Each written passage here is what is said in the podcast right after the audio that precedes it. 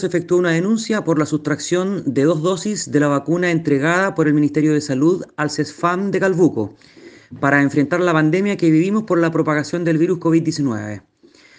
Al recibir nosotros como Fiscalía de Calbuco la noticia del ilícito, dispusimos inmediatamente una orden de investigar para ser cumplida por personal de la VICRIM de la PDI de Puerto Montt